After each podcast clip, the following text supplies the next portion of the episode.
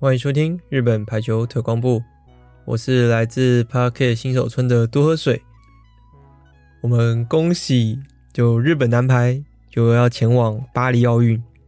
那也恭喜日本女排在亚运会的时候取得了银牌。虽然是在最后的决战面对到中国队的一军，然后以零比三输了，但是。他们还是就是拿下了银牌嘛，又突破了上次亚锦赛的这个记录，也复仇成功，面对到这个泰国女排的代表，也是一队嘛，泰泰国都都是一队的样子，但是也是呃在亚锦赛的时候以二比三输给泰国队，但我们在这个亚亚运会的时候有复仇成功，虽然是不影响。积分呐、啊，不影响这个世界排球的这个积分，但是还是拿下了一个不错的成绩啊。虽然我恭喜了这个他们亚运会拿下这个银牌，但说实在，这次亚运会我是没有什么机会能去在线上做观赛，主要是最近也比较忙嘛，再加上。中国那边观赛的难度比较高一点，就我现在的状况来讲啊，所以其实我没办法跟大家分享太多亚运会跟亚锦赛的一个不同啦。虽然他们就是组成的队伍不是说百分之百相同，像是在亚运会的这个队伍里面的两位主攻手。其中一位就是亚锦赛就是主要的攻击手西川嘛，那另外一位在亚锦赛的时候是这个奥库姆欧巴，这个在日立的这个混血的边攻手，但是在在亚运会的时候却是另外一位大炮主攻手，是来自电装蜜蜂的这个纳卡莫多中原。那这两个攻击手其实风格算是差蛮多的。那在亚运会的比赛后面的时候，这一次有入选到这个 A 代表的塔纳卡田中瑞希，他在这一次的奥运预选赛基本上没有什么看到他出场的机会，但是他在这一次的这个亚运会的时候，比赛后面已经进入这个准决赛、决赛的。比赛期的时候就有看到他在场上出场的这个身影，虽然不确定发挥怎么样，但是他毕竟实力已经是达到 A 代表的，而且这支队伍也是由这个 JT Marvelous 的代表教练尤西哈拉吉原去做领导的嘛，所以他带领的这个主攻手们也都是来自这个 JT 的，算是他。手边的两位大将，虽然最后是没有拿下这个冠军的，但是还是这个还是一个不错的结果。那今天这一集要讲什么内容呢？嗯，联赛虽然是已经要准备开始了，但是这个 V One 的这个比赛内容其实是到这这个月的月底，这个十月二十八号。那一周的假日才开始，所以在下一集才会再讲这个我们日本联赛的一些哪一队有什么外援啊之类的，才会去跟大家做分享。今天可能就会先跟大家回顾一下今年国际赛的这个内容。没想到这个今年的国际赛已经就已经结束了嘛？从回顾到今年的。是要说年初吗？也不能说年初，就是四月多的时候，这个联赛结束，然后接着名单的公布啊，事实的名单公布啊，然后到这个 VNL 啊，再到这个两个月的日本女排的秘密集训，也不能说秘密集训，就是闭关集训、红白战，然后最后到这个奥运预选，其实还是有经历许多事吗？或者说有他们很多的成长。然后在除了 A 代表之外，这一次我也看了很多，像是这个 U 十八嘛，之前有跟他介绍的，跟 U 二十一、跟亚锦赛还有亚运会这些，其实都能看到许多不同层级的选手，还有不同选手他们的这个奋战的表现，算是我觉得蛮值得回顾，所以我就决定今天跟大家回顾一下今年的国际赛。今年国际赛从名单刚公布的时候，其实就蛮造成话题了嘛。毕竟四十位选手，然后那时候也是因为要遇到了，毕竟这次大赛有四大运啊，然后亚运会、亚锦赛都是哦，再加上最重要的奥运预选赛，都是非常重要的大赛。除了要拿积分、拿门票，还有就是当然也有国家的这个荣誉嘛，要证明自己国家的这个排球还是在这个亚洲区是一定的一个怎么怎么讲 level 吗？就是要表现出来嘛，所以就招了四十位球员。那时候令我印象深刻的，当然就是第一个就是长冈望悠的入选。相信在听 Podcast 的你们也是很多人是长冈望悠的粉丝。那既然说长冈望悠，就一定会想到他在 VNL 的再度出场。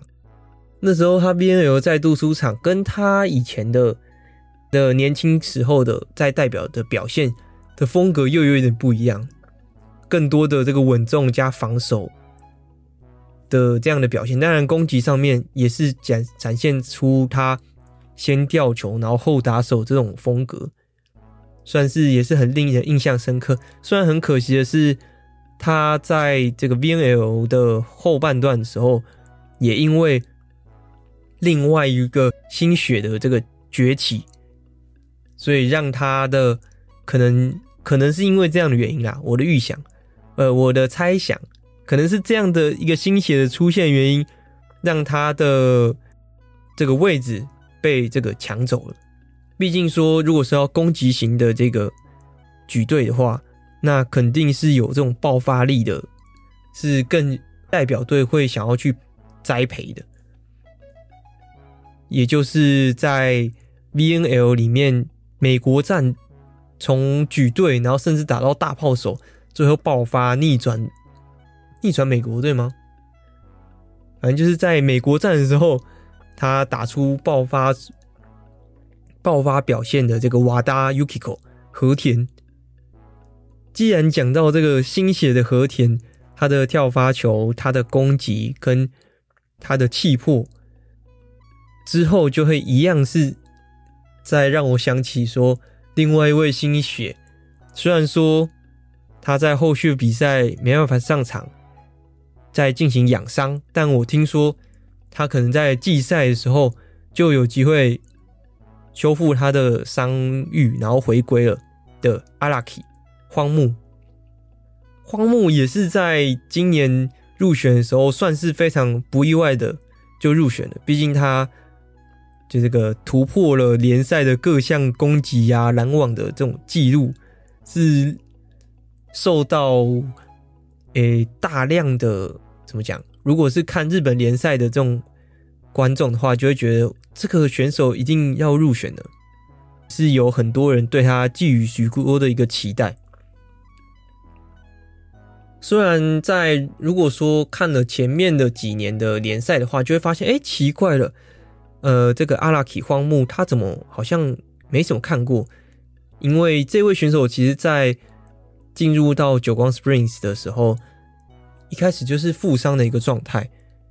然后再经历几季的这个修修复修复吗？修复有点怪怪，就是他修复他的伤之后，再度回到球场上，就直接突破了这个各项纪录，是非常惊人的。既然又说到破了这个各项纪录，那还有另外一位的今年所挖掘出来的新血，甚至不一定。虽然说，嗯，看不出来他算是个新人啊，但他其实各种层面来讲，都对他来讲是一个全新的一个体验。但是他也是做了很大的各项的突破吧，就是我们的这个自由人尼西穆拉西村。西村也是在今年入选代表之后，也是被寄予这种很大的一个希望。毕竟这位选手其实他本身不是自由人，他在进入久光 Springs，在去年的季赛，这个二零二二、二零二三季的时候，他才刚从竞赛中途，然后才转由自由人。他本来是以边攻手的这个身份，甚至他在前东家的时候，基基本上都是打边攻手的身份，没有当过一个纯自由人的这个职位。所以，其实，在很多的访谈中，他其实都有提到说，他有遇到很多的这个挫折。尽管哦，特别是进入到这个国际赛的时候，更是有很大的这个压力。尽管他。在季赛中的后半就已经突破了他的前辈，在久光 Spring 的前辈这个新锅里沙新那边的呃接发球成功率七十趴，他直接突破到七十四趴的这个记录。但是果然进入进入到这个国际的层级啊，又是一个另外的世界。诶，他虽然有参加过 U 二十，然后 U 二十拿下冠军，但他那时候还是以这个边攻手的身份。纯自由人的这个职位果然是非常不一样的一个位置。看了他的表现，就让我再次感受到自由人的困难度。虽然他的这种表现啊，看起来都还是非常的非常的好，但是也是能理解到他的压力跟自由人这份职位的特别性。毕竟在令人令我印象还是很深刻的，就是他在在这个奥运预选赛的表现，跟他状态的下滑，还有选手的心态的转变吗？心境的变化，跟他当时在上面可能会感受到的这个压力是层级是非常不一样的。但是我们讲回到这个 VNL，他在 VNL 展现的这个竞技状态都是非常好的。也是让队伍安定的非常非常非常安定。毕竟他在接发球的这个阵型，日本队接发球这个阵型里面，很长时刻很长都是跟林琴奈在两人接发球的这个情况，也是我在上一集有跟大家做分享到的这个内容，就能感觉到他还是很强。但是我就期待他在更进一步。习惯自由人的这个位置，跟他进一步的成长。那 VNL 挖掘出来新血，也就是这个荒木和田跟西村，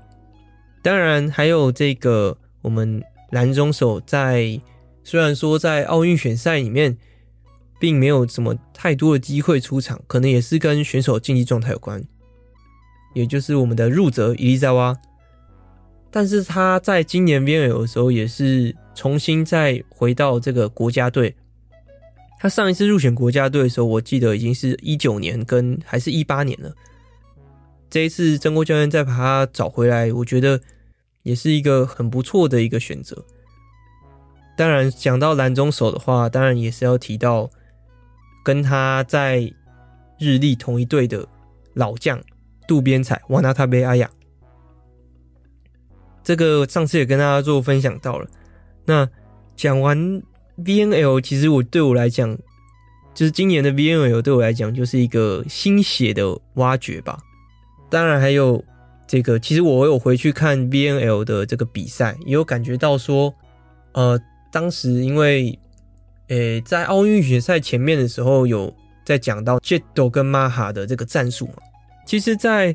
VNL 的时候，确实有。实行这样的战术，但我居然是没有去意识到吗？但是我还是有看到，应该我应该是有看到。然后我在 podcast 的时候也有讲到，就是举球前面的一个快攻，呃，后排后排快攻跟举球后面这个后排快攻，我应该是有讲。但是我觉得有时候这种东西如果讲成一个体系、一个战术的话，又会转变成不一样的东西。当你有意识去做、去执行一个内容的时候，大家就会专注的会注意到这个点吧。就跟在看日本男排的时候，你，哎，不知道大家有没有看日本男排？但是很大家他非他们非常有名的一个画面，就是当举球人举球员接球，然后接给后中的时候，诶，石川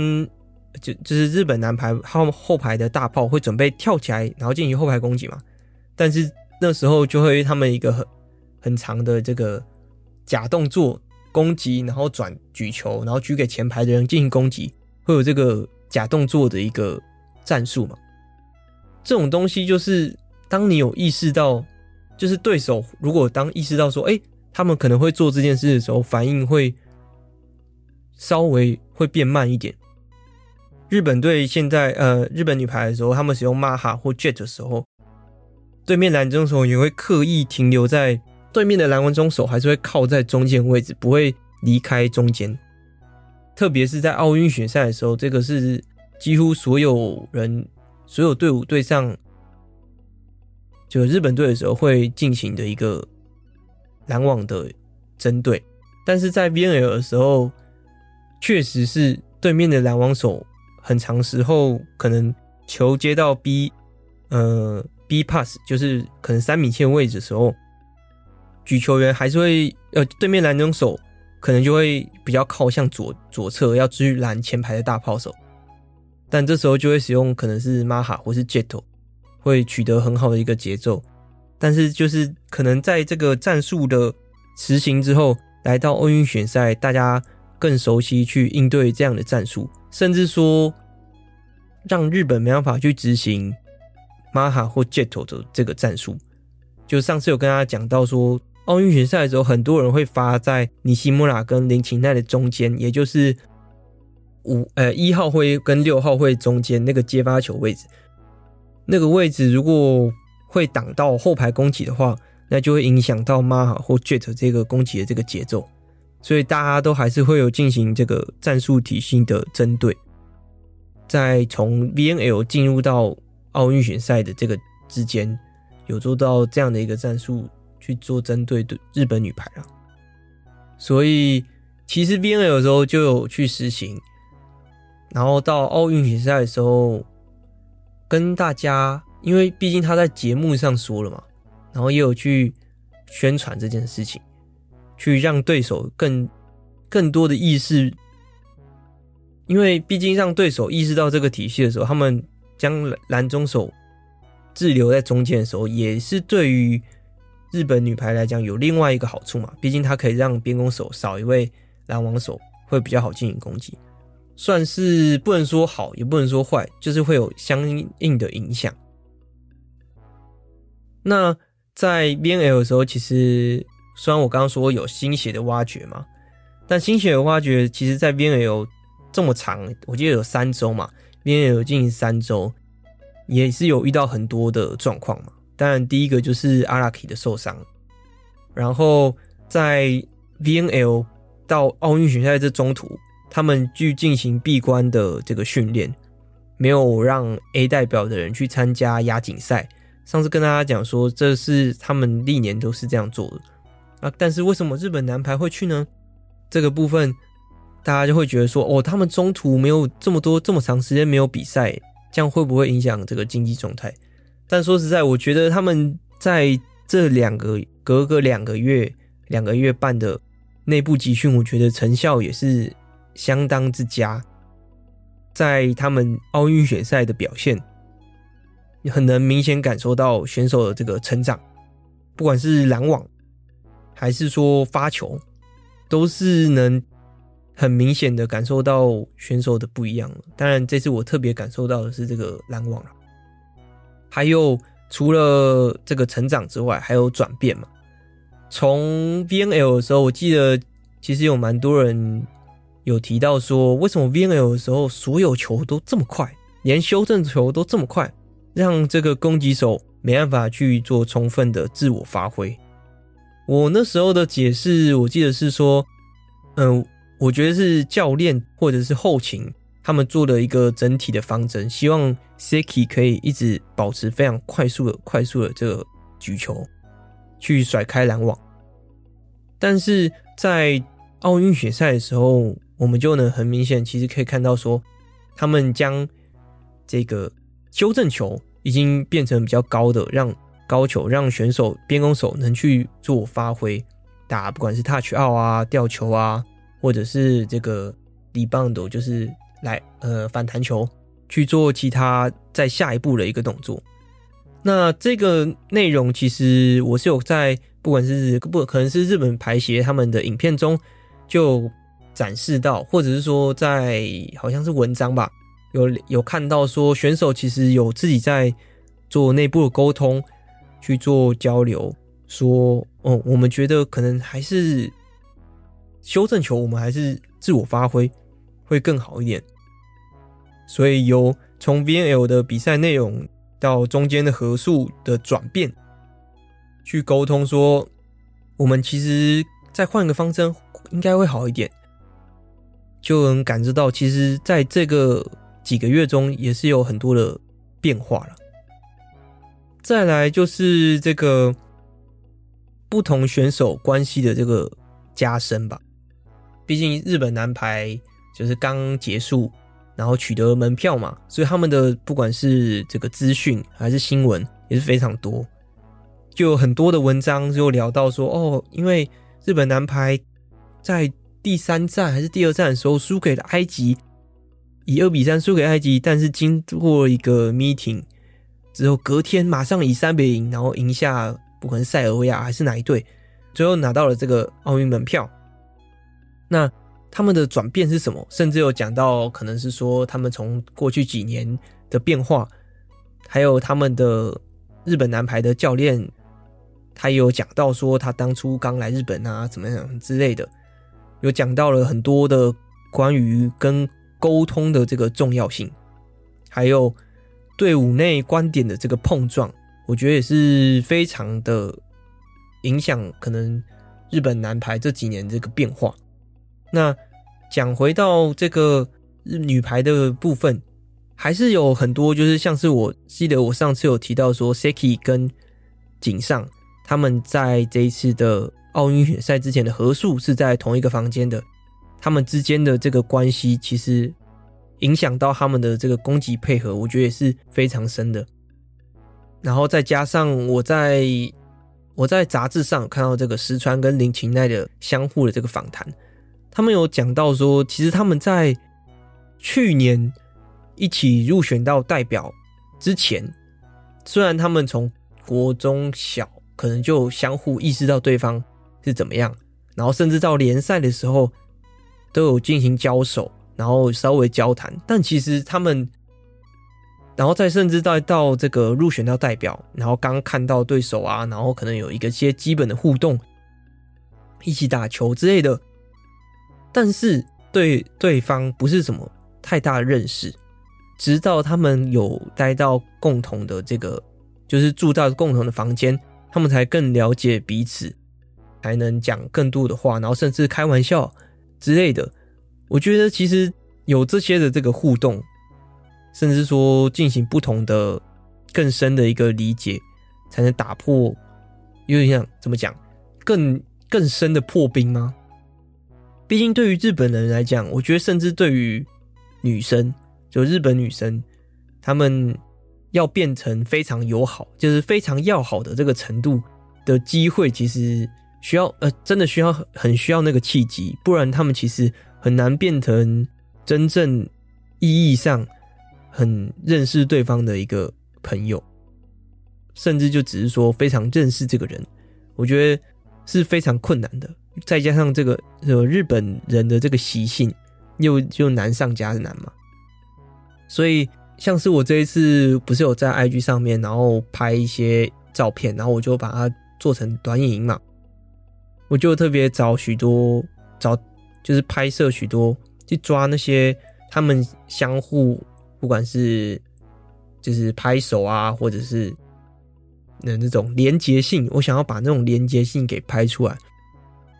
然后就做成一个短音。我个人很喜欢他们相互击掌或者是互动的一些画面，所以我这次就特别拍这些画面。然后我就觉得，因为看了就是日本男排他们的一些访谈内容，然后提出，虽然说可能教练做出一些指示，但是选手会进行思考，然后进行反驳，相互交流，找出更好的方法。我觉得在排球里面其实是非常重要的，甚至不用说太高层级，甚至连。诶，基本一般人打球的时候都需非常需要一些沟通，不管是相互的指导，或者是想法碰撞，应该是我觉得在现在日本女排里面非常需要的各种的想法。因为在日本人在打排球的时候，许多这种他们的学校里面，特别是女排吧，不，应该男排也是，很多的指导者就是。教练跟你讲什么，然后你就照做什么，这样的一个教学方法，我觉得是在未来，不管是在日本还是在台湾，我觉得都需要的。就是除了选手们的成长之外，这个指导者的成长，我觉得也是非常重要的。那我觉得这个也影响日本女排的一个发展，毕竟日本男排也是从。就是他们前几年的时候换了教换教练之前，他们也是进行这样的一个转变，所以我觉得这也是日本女排必经的过程。因为从去年嘛，或者是说从真锅教练，甚至从真锅教之前，就看到他们的后勤在跟选手沟通的时候，很常都是看到教练在做指导棋，或者是教练做指导棋之后。再去让选手们继续做这个沟通，但我觉得，嗯，或许是时候就是该做转变，让选手们也有更多的想法发挥。当然，这也有可能跟选手的怎么讲能力值有关，但是他们已经是这国家最顶级了，应该有更多的想法吧。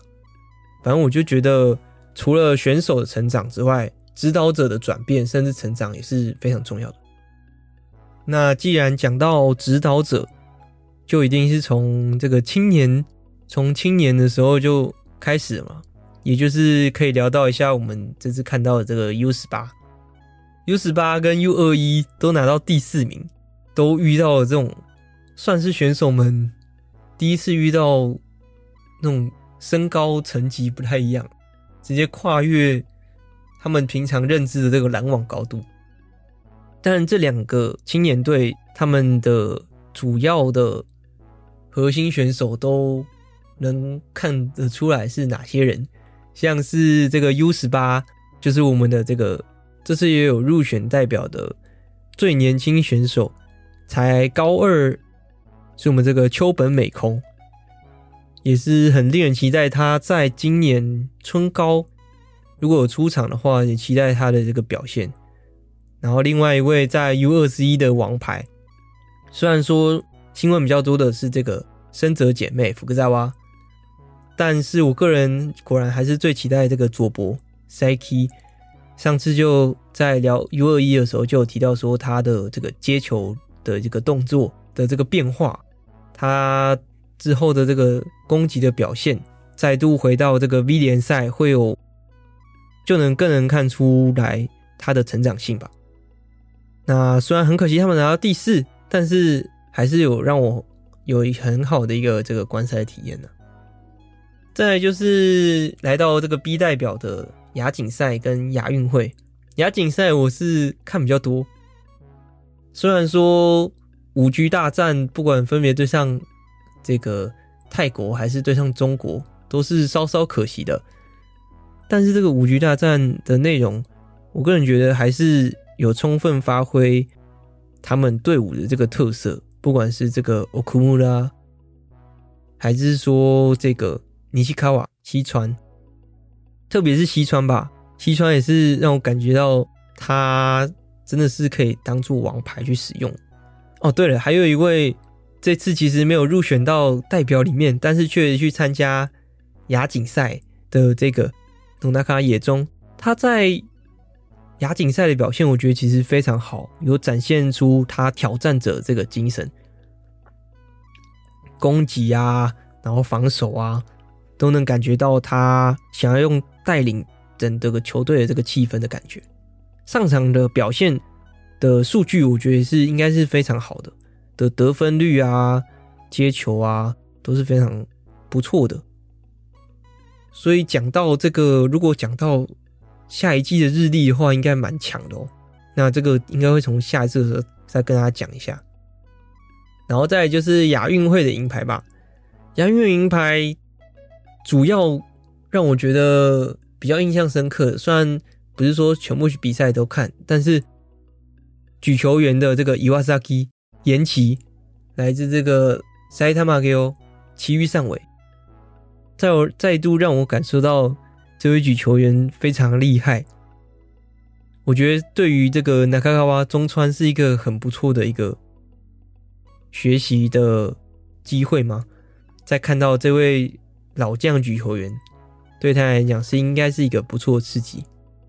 然后也有让我感受到这个游戏哈拉这个教练的指导的厉害吧。就是虽然说西川在某些地方还是比较不稳，但是。这个有些他的教练，他还是坚持使用他，然后希望可以培育这位选手的心情，我是能很能感受到的。那这一次的这个国际赛回顾，大概就是到这样了。说实在，现在回顾这个国际赛的这个期间呐，已经有许多联赛资讯跑出来了嘛，甚至说，甚至除了联赛资讯跑出来之外，甚至说。就有的联赛已经开始比赛了，也就是在今年宣布说要去意大利一级去做奋战的石川真佑，他的在意大利的第一场比赛已经在就是十月九号吧，十月九号的半夜已经进行他在意大利的这个出道赛，虽然结果并没有赢下来。但是我那时候上去看的时候，发现说哇，他对手就已经，虽然我没有怎么看这个意甲、意大利联赛，但是我才刚看到哦，他对面的对手就是一个就是朱婷，就是前中国女排的这个王牌嘛，然后再另外一个就是这个巴西的 Caro 拦中手，他们的世界顶级的蓝中手，第一站对手就是这样层级的嘞。所以就能感觉到哦，他真的是跳入一个深海里，希望他可以游起来。很期待他在后续这个意大利这个表现。虽然说，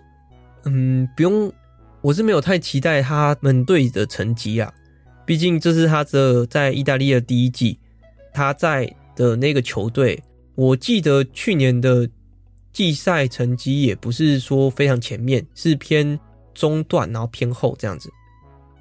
但是还是很期待他在意大利的这个发挥，然后应该也会持续去关注他的比赛。毕竟在 VBTV 就可以看到，所以大家如果前一阵子不管是看国，就是看这个巴黎奥运选赛，还是看 BN 的时候有订阅，那我觉得其实可以继续看下去，这样子我觉得是蛮不错的。再来，虽然是下次才想跟大家提到，但是。为什么会在这边先提到这个呢？是因为我当时在 IG 上 po 现实的时候，没想到这么多人去注意到这个资讯，甚至说他很在意这个资讯的感觉。也就是井上爱丽莎跟这个柴田真果西巴达他们惊人的这个入队资讯啊，是他们宣布了他们要加入去年联赛调到了 V 二纪录胜利者的。队伍太惊人了吧！他们就要去打 V 二，其实我自己也是非常惊讶。但是这个风声说实在，好像就已经在这个推特上面有有露出来了。但是后面看了一下这个他们入队的这个留言，柴田是有提到说是受到了就是教练的邀请，他们教练是也是今年加入这个记录的，然后教练是来自前荷兰代表队的这个教练，所以嗯是能理解，就是国际级的教练邀请嘛，那国际级教练也选择进入记录。但教练又是不一样的职位嘛，所以个人我个人也是蛮惊讶的啦。但是有选手提到是去因为因为教练所以进去的，也是能勉强能理解。毕竟他们如果这样子，现在哦对，纪录其实还有再加一位是这个来自泰国的代表的王牌边攻手，这个 Catchuan。他去年是在土耳其的一级联赛，但是今年也是加入了这个纪录，然后去到这个 V 二去比赛，所以这个纪录胜利者基本上是感觉是要横扫这个 V 二了。虽然说 V 二也有许多选手，就是许多队伍去进行补强啊什么之类的，但是怎么样都没办法想象说有队伍能跟这个纪录胜利者去做对抗。嗯，所以这个联赛资讯应该是我在这一集里面唯一会讲到的，这是因为有点太惊人了，然后也有许多人在意，毕竟他们都是柴田跟是井上都是代表队的主力之一嘛。再来就是今天我录音的时间才刚结束的这个，还有我还有这个也是因为我上一次有跟大家分享到，我有去现场观赛的。这个国体国体国民体育大会吧，全名应该是这样子。上一次我看去现场观赛的时候是关这个晋级晋级地区的这个比赛，然后最后比出了这个区域代表，然后最后去到现在去到了这个鹿儿岛去做这个决定谁是日本第一的县市的这样的一个比赛。那这个比赛的重要性，其实对于，也就是在联赛之前的最后的这个国内赛事吧。那冠军赛是由久光 Spring 对上冈山海鸥。那这个比赛也是对于在国内组，也就是呃没有进入代表，但是也是持续在联赛中去做奋奋战的这些选手们，呃大展身手的一个好舞台。那在这个冠军赛由久光 Springs 对上冈山 L，让我惊讶的是，久光 Springs 是有派上这一次才刚打完奥运预选赛，马上回到队伍之后，就立马以自由人身份再度上场的这个尼西穆拉就去做出场，所以让我觉得哦，哇，马上打完就马上上诶，就能感觉到他对队伍的一个重要性吧，甚至说他想要持续成长的这个决心吗？是让我有蛮有这样的一个感受的。那最后这个比赛是由久光 Springs 以三比二，算是好不容易拿下了这个冠军，也是恭喜这个久光 Springs 拿下这个鹿儿岛国体的第一名。那今天的内容大概就是这样了。不知道大家对于今年国际赛有什么样的一个感受吗？或者是说感慨之类的？毕竟。已经过了，从八月到现在才过了三个月，但是总觉得好像发生非常非常多的事情。那你印象最深刻的是什么事呢？欢迎在下面留言跟我分享。那当然，联赛才准备要开始，那我们在下一期跟大家聊聊这个呃联赛内容。那敬请期待，谢谢收听今天的日本排球推广部。我是来自 Park 新手村的多水，我们下次见，拜拜。